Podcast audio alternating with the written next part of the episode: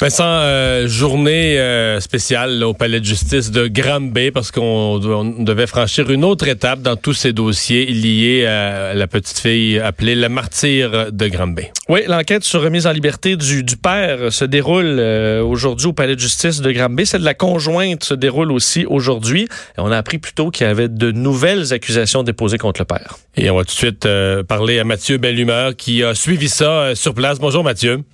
Bonjour Mario. Euh, Vincent vient d'y référer. C'est comme ça que la journée a commencé. on devait parler remise en liberté, mais d'abord et avant tout, ce sont de nouvelles accusations contre le père qui sont tombées.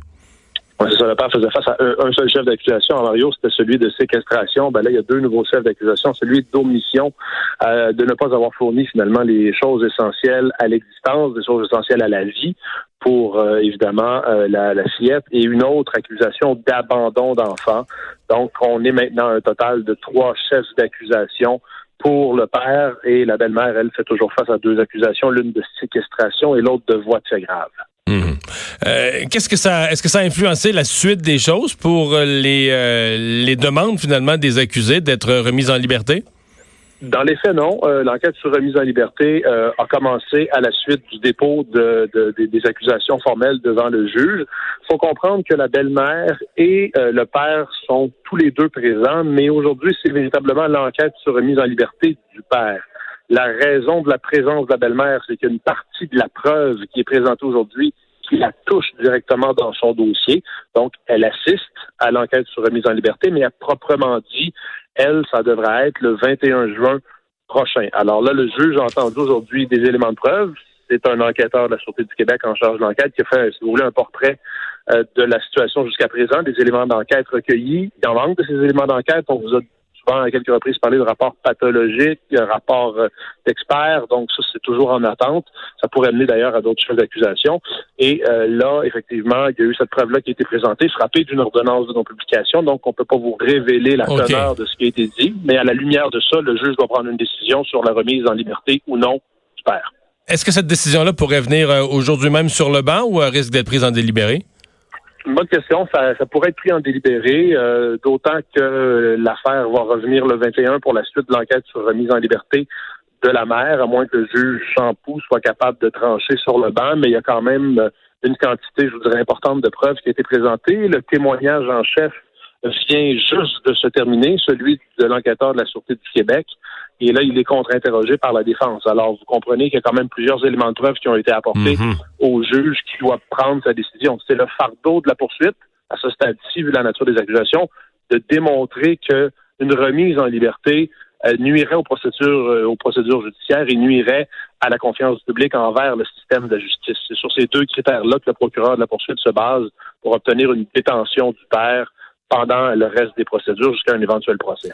Euh, Mathieu, il y avait cette, euh, ces accusations de séquestration qui datent déjà de quelques semaines, euh, qui, avait, qui avaient été déposées immédiatement.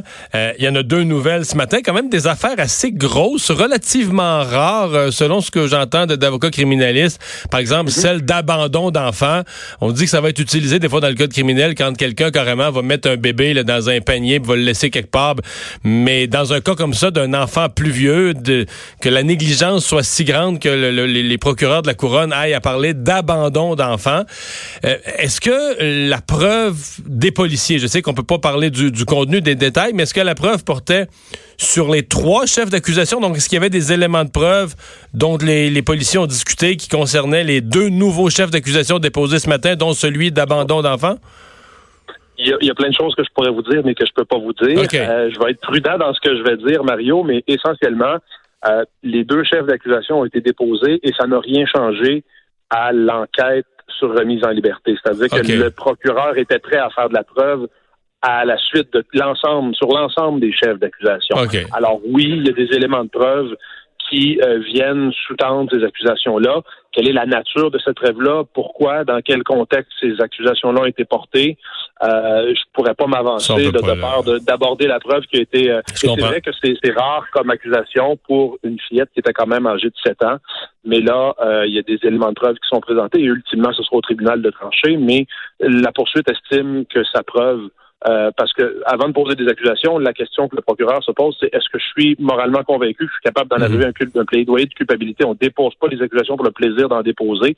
Alors, ça veut dire qu'il y a des éléments de preuve selon la poursuite, qui pourrait aller dans le sens qu'il y a une, condamnation au terme d'un éventuel procès. Alors, il y a des éléments de preuve qui sont, qui sont présentés dans ce sens-là.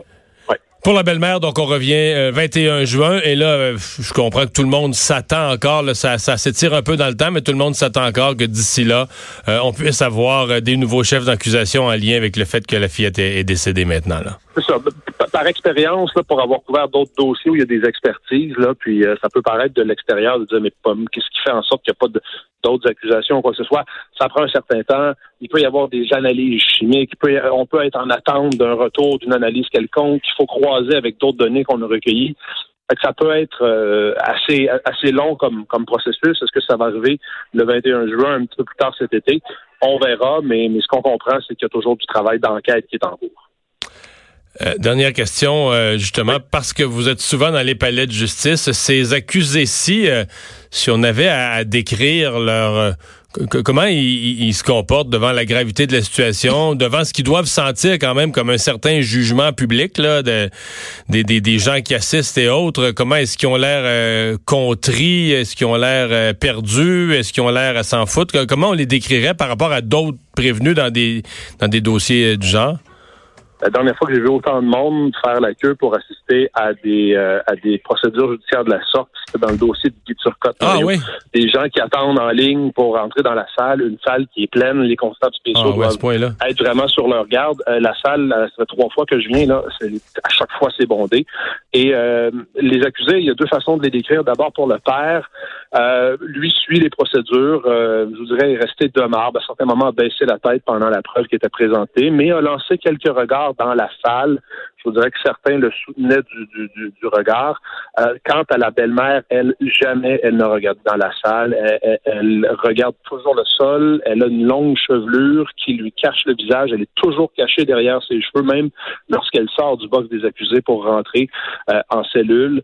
Euh, mais effectivement, la foule est nombreuse et, et vous avez deux, deux comportements très différents des deux accusés dans cette affaire-là. Le père qui a balayé à quelques reprises la salle du regard. Quant à la belle-mère, elle, euh, elle n'a jamais, jamais regardé en direction de la, de la salle d'audience. Euh, elle, semble honteuse, là, on pourrait peut-être la décrire comme ça. Quant au père, lui, bien, il écoute assez attentivement, mais n'a pas eu de fortes réactions, je vous dirais. à quelques reprises, a baissé les yeux. Est-ce qu'il y a des interactions? Ouais, est-ce qu'il y a des dernières questions? Est-ce qu'il y a des interactions entre les deux? Est-ce que les deux sont proches, parce que physiquement proches l'un de l'autre? Est-ce qu'ils se regardent? Est-ce Oui. Oui, ils sont, ils sont proches l'un de l'autre. Euh, par contre, il y a dans la, la, la, décision de, du, juge, là, il y a un interdit de contact entre ces gens-là. Ils peuvent pas se parler. Alors, il y a entre les deux. Donc, depuis trois semaines, ils sont, depuis trois semaines, ils se sont jamais parlé. Ils peuvent pas, ils n'ont pas le droit de se parler. Ils sont chacun dans des centres de détention évidemment distincts. Ils n'ont pas le droit de se parler de quelque façon que ce soit. Pour pas qu'ils arrangent, pour pas qu'ils arrangent leur version des faits. C'est ça le but là. Exact, exact. oui, c'est ça. Et, et, donc là, comme ils sont côte à côte dans le box des accusés, entre les deux, il y a un agent des services correctionnels qui est là pour s'assurer qu'il n'y a pas de communication. Et en plus de ça, dans le box, il y a deux autres agents correctionnels qui sont là, puis au moins trois constables spéciaux dans la salle qui assurent la sécurité, donc ils sont surveillés de près pour justement ne pas qu'ils entrent en, contradiction ou en, pour ne pas qu'ils violent finalement l'interdit de contact entre les deux. Merci Mathieu. Plaisir. Au revoir.